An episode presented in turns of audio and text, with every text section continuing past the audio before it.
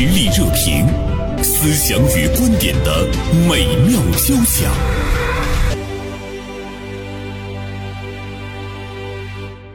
这个假期不知道您过得怎么样？八天您是不是真的得到了非常有效的休息？我相信每次的长假之后，很多的朋友呢会反思我这个假期究竟做了一些什么，或者是说，哎，我这个假期我真的休息好了吗？今天大连晚报名笔视线的执笔人王春燕就写了一篇文章，题目是反思我的无效休息。同时呢，我们也请到了。辽宁天吉方律师事务所的主任律师，也是我们辽宁省的十大律师肖平做客我们的直播间。二位中午好，袁成老师好，肖肖 律师好，嗯，听众朋友们好，袁成老师好，春燕好，听众朋友们好，我是婚姻律师肖平。说到这个我的无效休息哈，我就特别想问一下春燕，你的休息是无效的吗？十一期间？啊，哎呦，我觉得我十一好充实啊！嗯，那你怎么写了一篇反思我的无效休息？嗯，就是回来之后在办公室听到大家的这个关于十一假期的讨论嘛，嗯，然后就想到这个问题了。因为，呃，这个十一假期对于我自己来说，我在开始之前我就开始反思，我要怎么过这个假期。嗯，其实。嗯，说实话，我这假期过得可能在很多人看来特别无聊，因为我花了一半的时间在工作。哦，然后，呃，然后花了另一半时间，然后就，呃，每天基本上都在看书。我就因为咱们这个十一档的那个电影不有个那个志愿军嘛。我就挺喜欢看的，然后看了那个电影，然后我就把相关的书就拿出来看了一看，然后把相关的呃纪录片也拿出来找出来看了一看。嗯，所以这假期就前半段工作，后半段就在在那儿了解朝鲜战争史，还是蛮有收获的。嗯，对呀，反正我自己觉得吧，我这安排的挺好。你说工作。嗯，也有收入哈，然后呢，看书看电影，精神上也满足了，我就觉得我过得非常好。嗯，肖律师，您的这个假期是怎么过的？啊，我过得挺忙碌，挺累，还有一点焦虑。哦，嗯，先回老家看了看父亲。嗯，平时忙，没有时间看老人。正好放假了嘛，不用工作了就回去。呃，另外还有一个参加了一个就是太极拳的一个仪式的活动，呃，参与了筹备，啊，其实忙碌了几天，嗯。然后本来在假期之前我还挺兴奋的，我说：“哎呀，这这么长一个时期，然后我可以把平时没做完的工作、没听的课，瞅这段时间我我给他补充一下。”结果呢？因为这些事情太多了，所以就导致我之前的计划也没有完成，所以稍微有一点焦虑，觉得计划没完成。嗯，那看来二位其实都是没有远游，基本上都是啊。我前不久看了一组图，我们不是八天嘛，它就是一个人的那个八天的不同的面部表情，嗯，就是我们八天假期嘛，哈，从。呃，第一天开始肯定是开心，特别的开心哈。到第四天还都是微笑的状态，从第五天开始呢，就有稍微的有一些恐惧了，就觉得哎呦，这个假期快要结束了哈。到第八天的时候，我看那个面部表情已已经就是哭了。我看完那个之后，我觉得啊，这真好玩儿。它可能是真的是反映了我们大多数人在这个假期中的一种心态的一个一个变化啊。那我们今天聊的是有效的假期，有效的休息，就是怎么来看这个有效的休息？我理解的休息吧，其实不是说。我放假了，我就要一定把特别的放纵自己，嗯，然后我这个周末呀，这个不上班了，哎呀，我就坚决不能碰跟工作相关的一点点的事情。我是觉得休息，其实，嗯，人为什么要休息呢？可能就是觉得你累了，或者是你觉得，呃，紧张了，或者等等吧。其实我觉得。所谓休息就是一种放松的状态，就不是说我必须要用大块的时间去休息，只要我的感觉是轻松的，那你其实可能就是一种，呃，比较比较休息的状态。嗯嗯，就是我，反正我理解，因为因为我确实一个，可能是我们这个工作吧，就是从入行以来，那我这个工作就确实是工作的时间和呃休息时间是没没没有界限的。嗯嗯，有我们做记者的时候嗯啊，没没根本没有界限，所以那时候我就开始就是也也思考这问题，那我的休息日在哪儿呢？后来我又觉得，其实我无时无刻我都可以休息啊，随时随地我都可以休息啊。我就是有这样的理解，肖律师，你觉得什么是有效的休息？嗯，我觉得假期不等同休息。我认同春燕的一个观点，是放松才叫休息。嗯，至于这个休息呢，并不见得我就完全不去工作，只是在一个没有压力的一个状态下，去做自己喜欢做的一些事情。它其实就是放，就是放松，就是休息。那平时我们会说，哎，休息日好像放假等同于休息，我不工作了，我就是休息。其实不是，如果你满脑子的胡思乱想，你有这个压力那个压力，其实也算不上休息。其实休息就是身和心的一个放松，嗯嗯，嗯在没有压力的情况下的一种积蓄力量，嗯，让自己能够再重新充个电呐、啊，缓解一下疲惫呀、换换脑子啊，这些，我觉得这就是休息。嗯，我觉得就是那种内心特别平静，嗯，心无挂碍，而且呢，你就是沉浸在你此刻正在做的这件事情当中。嗯，比如说你出去玩了，人特别多，包括拥挤啊什么的，这个时候呢，如果你比较焦急、比较愤怒，怎么这么多的人？呃，即便是你已经在了这个休息的这个行动中，因为我们出去也是为了放松嘛。其实那个时候，你你本身的那种消耗，它不亚于你八小时的那个工作的那个劳作，所以我就觉得，就是你你就沉浸在此刻，你去接受它，哪怕你此刻面对的是拥挤，哪怕你此刻面对的是嘈杂。我自身的感觉哈，我觉得你自己没有一种精神的那个消耗，我觉得这个休息是蛮珍贵的。为什么我们有很多人出去玩回来之后，他会觉得特别累？我们觉得给我们自身造成的最大的那种疲惫感，是身体的疲惫还是精神的疲惫？我觉得身体的疲惫很容易睡一觉啊就可以了，对吧？但精神的疲惫呢，它才会让你一直放松不下来，你会觉得累。但是我们大多数人可能没有觉察到，他很本能的就很烦躁了，嗯本能的就情绪升起来了。对这里面大家是需要慢慢的学会觉察对，啊，觉察自己的一个情绪，嗯啊，起心动念，我这个时候我想什么了啊？我原来我自己是不接纳。刚才袁生老师一个观点我特别认同，就是说，嗯，当你处于一种嗯外在那个状态里面不好的这个情绪里面的时候，你要去接纳它，包容它。其实这就是不对抗，对，不消耗对，啊。如果是说你不去对抗它，啊，你顺应它，嗯、接纳它，事实上你在某种程度上就是休息了。是，你虽然在做一些事情，嗯。但是我并不觉得很疲惫。是嗯，而且我觉得我们的假期外出旅游的时候，其实，呃，每一刻也都是你在学习。像春燕儿说，她这个期间她看了很多书，比如说他去了解志愿军的历史，包括看了这部电影之后去了解相关的背景，在家里看了很多书。这个呢，就是我们在书本上的一种成长。我们不是也都说这个读万卷书，行万里路嘛？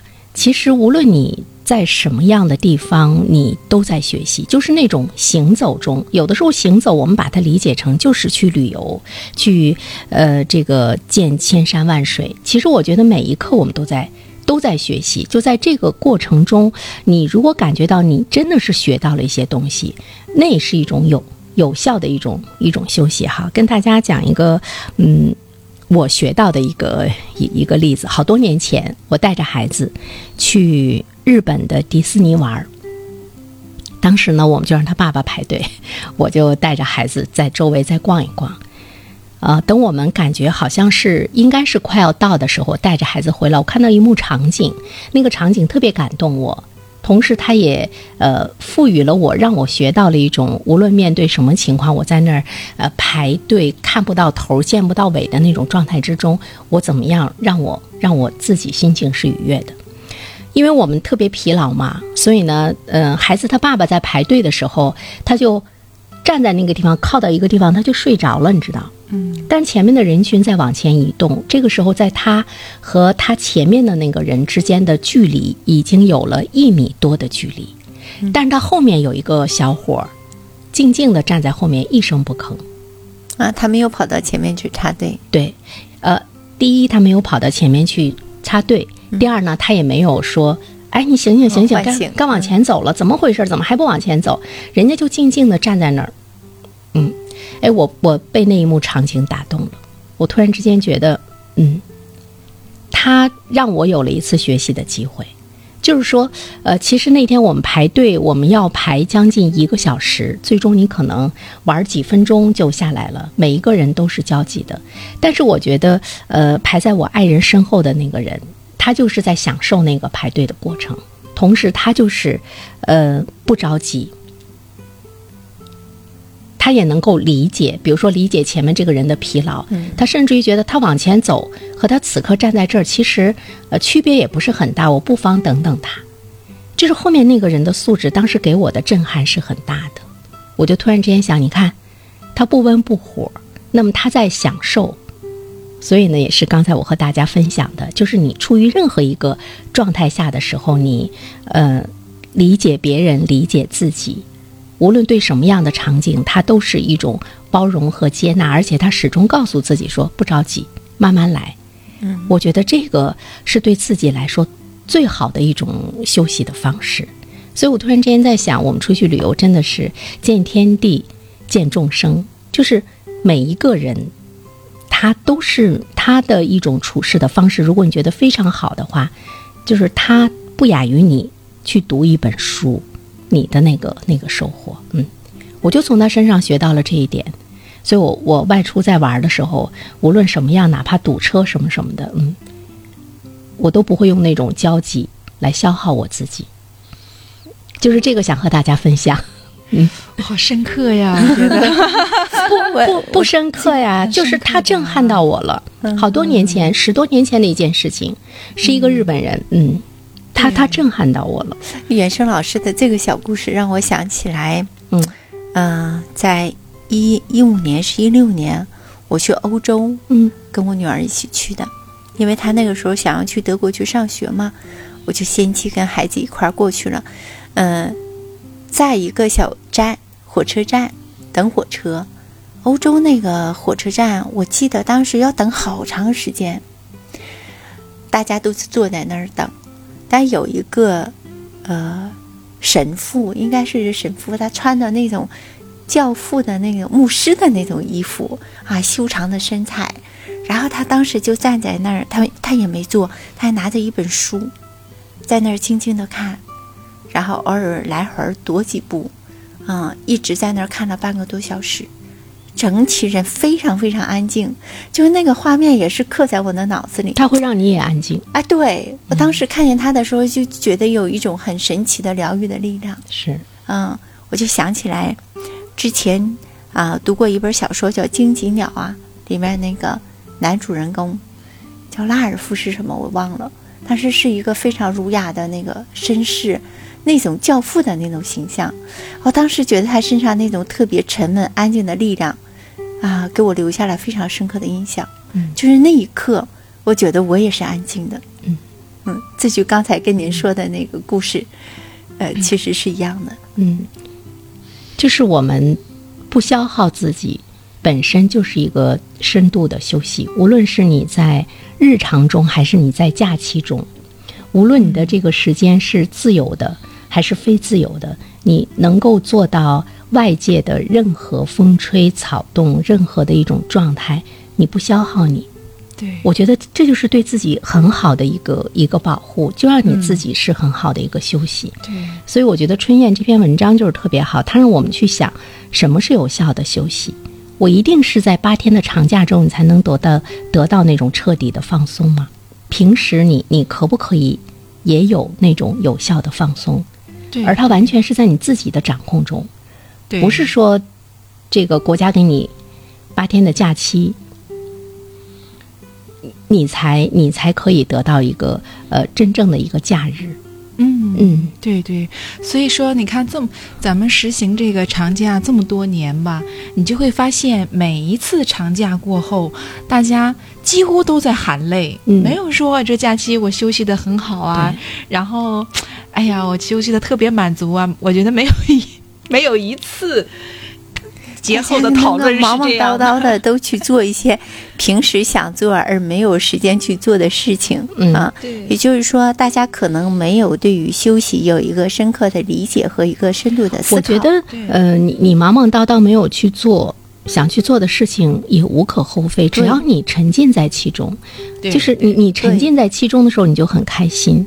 嗯。而且你没有比较，就是比如说有些人会说，你看，嗯、我们出来人这么多，人家待在家里的人很休闲，那我还不如待在家里呢，我为什么要出来凑这个热闹？你就有了谴责，甚至有的人说，你看人家都出去了，我在家里待着啊，人家就是去见那么好的风景，嗯。看那个微信中各种各样的图片，的哎，我这个假期真没有意思，你看我还在家里待着，就是我觉得你本身对自己的那种否定和谴责，呃，也是一种消耗。嗯对对对，就、嗯这个词儿，刚才那个肖律师说了一个，我特别印象特别深刻，嗯就是对抗。嗯，对，对对，不要对抗其实。就是不要在但如果是说你你知道了休息的真谛是什么，嗯啊，怎样去休息和放松，无论是你在家里，你还是在路上，其实都是一样的。对，无论是在假期还是嗯在工作，也是没有差别的。是。嗯，就是保持那种心情的宁静，我觉得这个是需要一种能力，甚至于呢，呃，有时我在想，就是我们怎么样去快乐别人的快乐，也是一种非常好的休息。就是同样是那场迪士尼的游玩哈，又给我一个另外一个启示是什么呢？就是有一群孩子他们在排队，你知道吗？完了我就发现，任何一场那个那个游戏和游玩开始的时候，他们都会在下面尖叫开心。我一开始以为他们和上面的那些就是已经开始进入游戏、开始玩的那些人是同学，其实他们是陌生人。他们会为任何一个陌生人已经排队排到了，已经开始进入到了那个游乐场的那个状态的时候，他们都会很开心。同频，同频，别人尖叫的时候，他们也在尖叫、啊！那种突然间觉得，你看，他们把长长的排队变成了他们无数场的欢乐，他们已经没有了那种排队的那种焦虑。就我就我就感觉，哎呦，这群孩子，他们教给我们了一个什么道理呢？就是我们开心，别人的开心，那孩子有时候就是我们的老师，是。他天然那种状态，对。其实都是我们努力的方向。对，这就是像刚才肖律师说的，我们不去对抗，就看你看别人游得很开心、很好的时候，你带着一份欣赏，带着一份同乐，嗯，是吧？对对对是这样的，嗯，就是那种热爱你也没有消耗，很很很单纯的热爱。对。对，很单纯的热爱，就是放下比较。对对对，哎，我还发现哈，就是在跟大家交流的时候，很多人长假之后感觉特别疲惫。还有一点，其实有很多人的出去游玩是被被动出去游玩。对，别人怎么样我就怎么样对呀、样你。看人家都出去干嘛干嘛了，咱也不能搁家里待着，咱也得出去。基本上都是这种心态。对，就是我你说他能不累吗？他嗯这个起心动念的时候，他就是带着一种消耗，带着一种比较。嗯，嗯，就是我们其实这种比较就是一种对抗和自己的一种对抗。我不能不如别人，对，嗯，就是比较那他能不累吗？所以我们怎么样自主的休息，就是我们怎么样去过属于我们自己的假日，这个是值得思考的。社会热点，传媒观察，穿透共识，寻找价值，实力热评，谈笑间，共论天下事。今天我们来谈一谈什么样的休息是有效的休息。十一八天的假期已经过去了，此刻您是精神百倍呢，还是身心疲惫？呃，我们需要去反思一下，我们这八天过的呃，到底是不是真的让自己呢彻底放松了哈？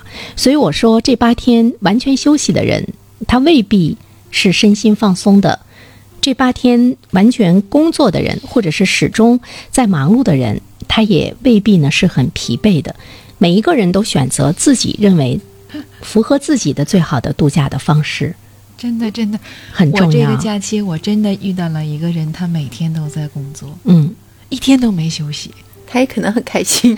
对呀，他真的很开心。对，然后我当时我都觉得很不可思议。我说你每天都来吗？他说是啊，我每天都来。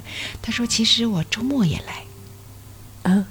就是他的这种状态是每天如此的，我都觉得太了不起了。就是他做的那项工作其实非常辛苦的，都是案头工作呀，需要阅读很多的资料啊。嗯。然后他真的在从周一到周日，他每天固定的时间来上班。嗯。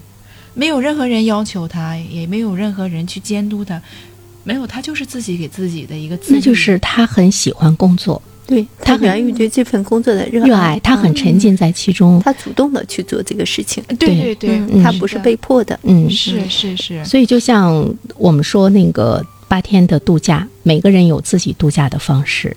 呃，我们没有资格和理由去谴责那种外出，呃，一下子跳入到人山人海的那个旅游的那些那些人，我们也没有理由去谴责这八天一直在工作的人。我们更没有理由去鄙视这八天吃喝玩乐的人。我觉得每个人只要选择你可以接受的，比如说你你你过完之后，你没有那种对自我的一种否定，而且你还很开心，我觉得这就可以了。嗯，其实我觉得，即便有否定也没有关系，反思也是一个一个一个过程，他是。嗯，可能他他这次反思了，如果他这个反思的人恰巧也听了我们的节目，也许他下一个长假他会换一种过法。那 不是下个厂家，可能当下他明天他可能就开始觉得此刻当下他就改变，此刻就可以，对对吧？其实我们刚才说的这个，他是吃喝玩乐也好，他出去玩也好，他工作也好，嗯，其实这些都是形式。啊，它跟是不是真正休息没有关系，没关系的啊。而我们现在在探讨的是否真正得到休息，是从内在的心灵的这个层面上去探讨的。嗯，对。如果是说你，呃，以内在的这种安宁啊、平和呀、容包容啊这种心态去做好每一件事情。呃，去过每一天的话，其实无论是你在休假，还是你在工作，或者你在吃喝玩乐，其实都是一样的。对，嗯，你才会真正的知道什么叫休息。对对对对，去减少消耗，嗯，减少消耗，对抗，对，减少消耗。我觉得这个挺重要的。所以呢，嗯，你看，我们说从心理学的角度上来讲。我们经常会说从众心理，哈，肖律师，从众心理其实是很普遍存在的。为什么有《乌合之众》那本书？对我看过那本书，真是挺启发的。是，呃，我当时解读那本书的时候呢，我有我有一个朋友，他就很有意思，他跟我探讨，他说原生人家看《乌合之众》的时候，哈，都是觉得他是一个，呃，就是。怎么样让别人成为乌合之众？就是有 有很多管理者、领导者，他去看那本书，他呢就是觉得通过一种什么样的方式让大家都来听他的？怎么样去把这群人给洗脑、PUA？怎么样哎让他们服从你的那个管理嘛？嗯，他说，但是你看你你在解读这本书的时候，你一直在告诉大家怎么样不成为乌合之众？怎么怎么样去？也算是一种对抗，你怎么样去识破哈？他就用那样的一种语气来跟我探讨。我说我解读这本书的角度没有问题。我说我们就是一个普通的老百姓。我说我们就要去识破，是要去识破。呃，但是在这个其中其实是很难。这是我们大多数人，我们没有自己的主见，没有自己的想法。你你就是很容易从众。比如说，你看到一件事情不对的时候，很多人沉默，你肯定也不吭。那么你不吭的次数多了之后，你可能会认为那他就是对的。包括我们旅游也是，比如旅游的时候，大家都会讲，首先他问你的是，不会问你说你你是在家里啊还是外出啊？大多数人会说这八天你要去哪玩啊？对对对，对吧？那么你肯定你的选择就是说，哎，我要去哪玩啊？这就销售就是那个推销东西的人也会问你，哎，你买什么？你是买这个还是买那个？对啊，嗯，你是买三个还是买十个呀？他不会问你说你买还是不买买呀对对对对对对这个时候他就会把你引导到一种一种那个那个他所需要达到的，或者是大家的一个大众的呃一种选择和状态之中。嗯，所以我想，当别人问你说，哎，这个假期你去哪玩的时候，你自己心里应该想的是，这个假期我怎么过，我是最开心的。嗯嗯，嗯，嗯，对，好像这期节目应该是在十一之前做更好哈。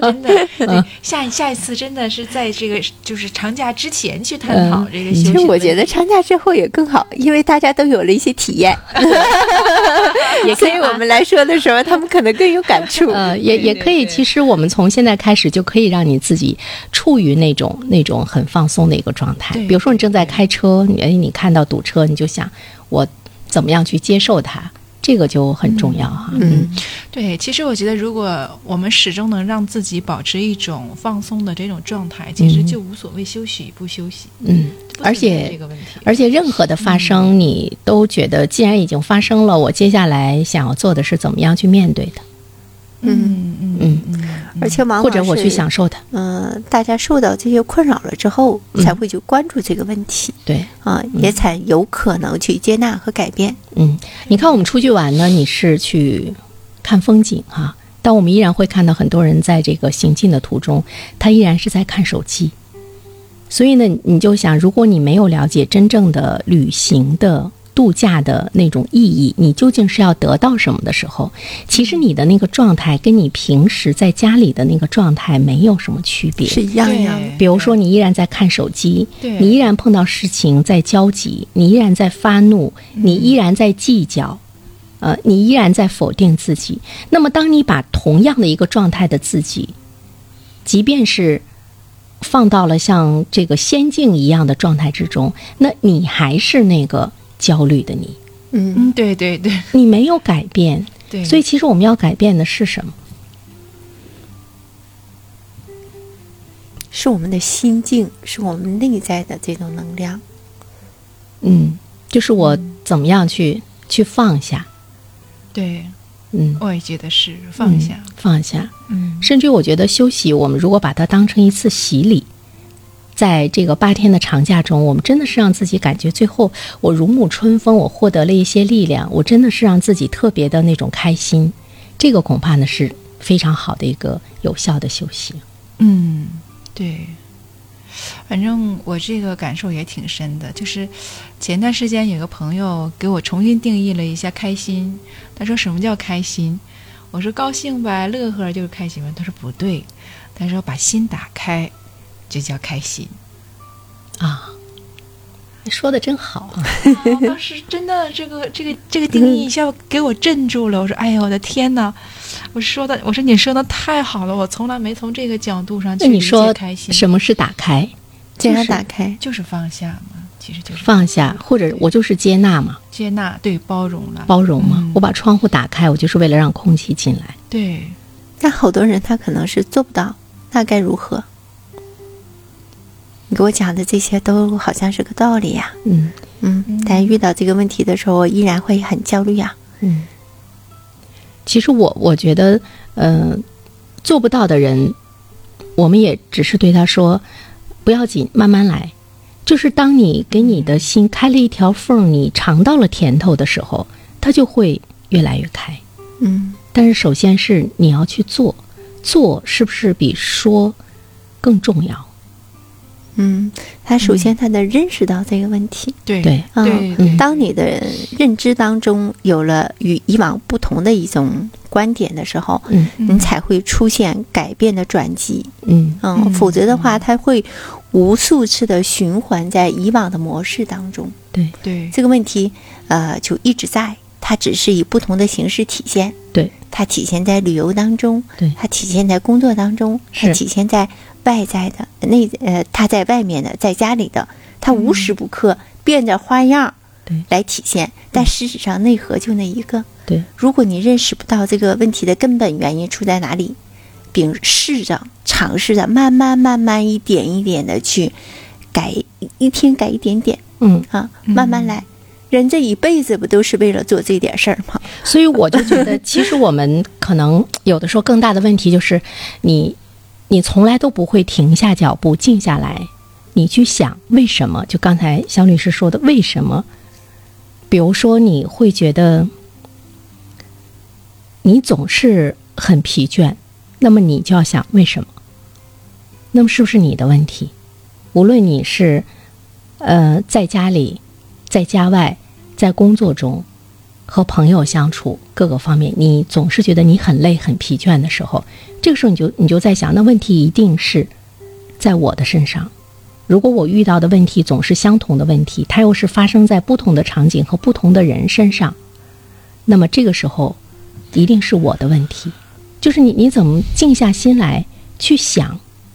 我觉得这个其实是挺重要的。当你想到的时候，你才会去改变。如果你总是觉得问题是别人的，我，小平有问题，春燕有问题，啊，全是别人问题。那么你你不会去改变，所以你像你刚才说的是，他怎么样去把心打开？就只有他认识到自己有问题的时候，是他才会改变。内对内观看到自己的时候，才对是就是这样的。但是我们有多少人一直是觉得我我永远是对的？哎呀，我觉得这个是挺难的一件事儿。其实我我有体会啊，就是、嗯就是当你能够认识到是我的问题的时候，这是需要巨大的勇气的。对，这是一个成长认啊，承认自己错了。嗯，就是其实这世间所有的事情发生的所有的问题都是自己的问题，就都跟别人没有什么关系。我现在理解了哈，但是在这当你在认识这件事儿的过程当中，你真是得经历很大的痛苦，你才能够去接纳，确实是我的问题，跟别人没有关系。这这个是我自己感觉是挺难做到的。嗯我现在能够就是做到一些这个哈，但是也没有完全。但是我自己体会这个过程是非常痛苦的。嗯嗯，就是你真正去面对自己，然后对自己说，是我自己的问题，和别人没关系，嗯太难了。但是呢，有一点好处，你一旦你在心里边对自己说完了这句话，你就会发现问题解决了。嗯，但我在书务当中遇到很多人哈，嗯，他们可能会觉得，哎，这是我的问题。但是你深入剖析，你一定要把是我的问题这一点抽丝剥茧，像剥洋葱一样，一层一层给它剥开，让他看到到底问题出现在哪里，而不是说啊，就是我的问题。如果就是我的问题的话，它会引起来另外一个负面的呃效果，就是他会陷入一个自我否定的过过程里。嗯啊啊，我错了，是我我不对，他的力量就会越来越弱。嗯啊，所以要针对这一个具体的事件，啊，让他跟他聊，让他去找到这里面那个核心的点在哪里，而不是停留在表面上我错了，是我的问题这一点上。对对对，嗯就是说你你要有改变。我们说的还是行动。比如说，你知道是我的问题我的问题在哪里？在哪里？啊？比如说这个具体的事情、啊，一定要个案当中要特别的具体分析。嗯啊，这件事情哪里面有一句话，它勾起了你内在的某一个痛点啊，嗯一定要给他抽丝剥茧，让他真正认识到，他才会去改变。否则的话，容易是一个口号嗯啊，或者是陷入了我刚才说的那种啊进一步的自我否定，从而使他的能量越来越低。嗯啊，那就是我们生活中会看到有一些人，他是那种极度的自卑。对你再说他是他的问题，他一直还都说我不好啊，我认错了，我我这去求得表面上的一个讨好型呃讨好型的这个人格嗯啊，这也这也不好。成长有时候是需要勇气的，对你要看到正确的那一点啊，慢慢的我们说认识到自己问题是要让自己更好，而不是要让自己更弱。嗯所以极度的那种我不好，导致的就是自杀，是吗？这有可能呀，嗯嗯，有可能。所以我们在认知自己问题的同时，是为了让自己更强大。嗯啊，你只有正确的认知啊，正确的行动，才会有一个提升。这里面其实就是一个思维模式的转变吧。我们说，呃，人有两种思维模式，一种是固定型的思维模式，一种是成长型的思维模式。固定型的思维模式呢，你就是原地踏步，保持原样；成长型的思维模式呢，就是你面对任何一件事情的时候，你如果考虑到说我从这件事情中，我如何能够获得一些成长，我如何能够让自己变得更好。对那么这种改变就是成长型的思维模式。对，就是一定要在做出改变，看到自己问题，做出改变的方向要明确。是我通过这件事情，我会越来越好嗯啊！要有把这个呃，我要成长啊，我要成长，我会越来越好。这个意念，呃，嵌入到我们的潜意识当中。嗯你做这个事情前期的这个自我的反思才会是有效的。嗯嗯，有一个很好的方向。嗯嗯，否则的话，它容易啊事与愿违。嗯嗯，所以肖律师就说到了一个行动。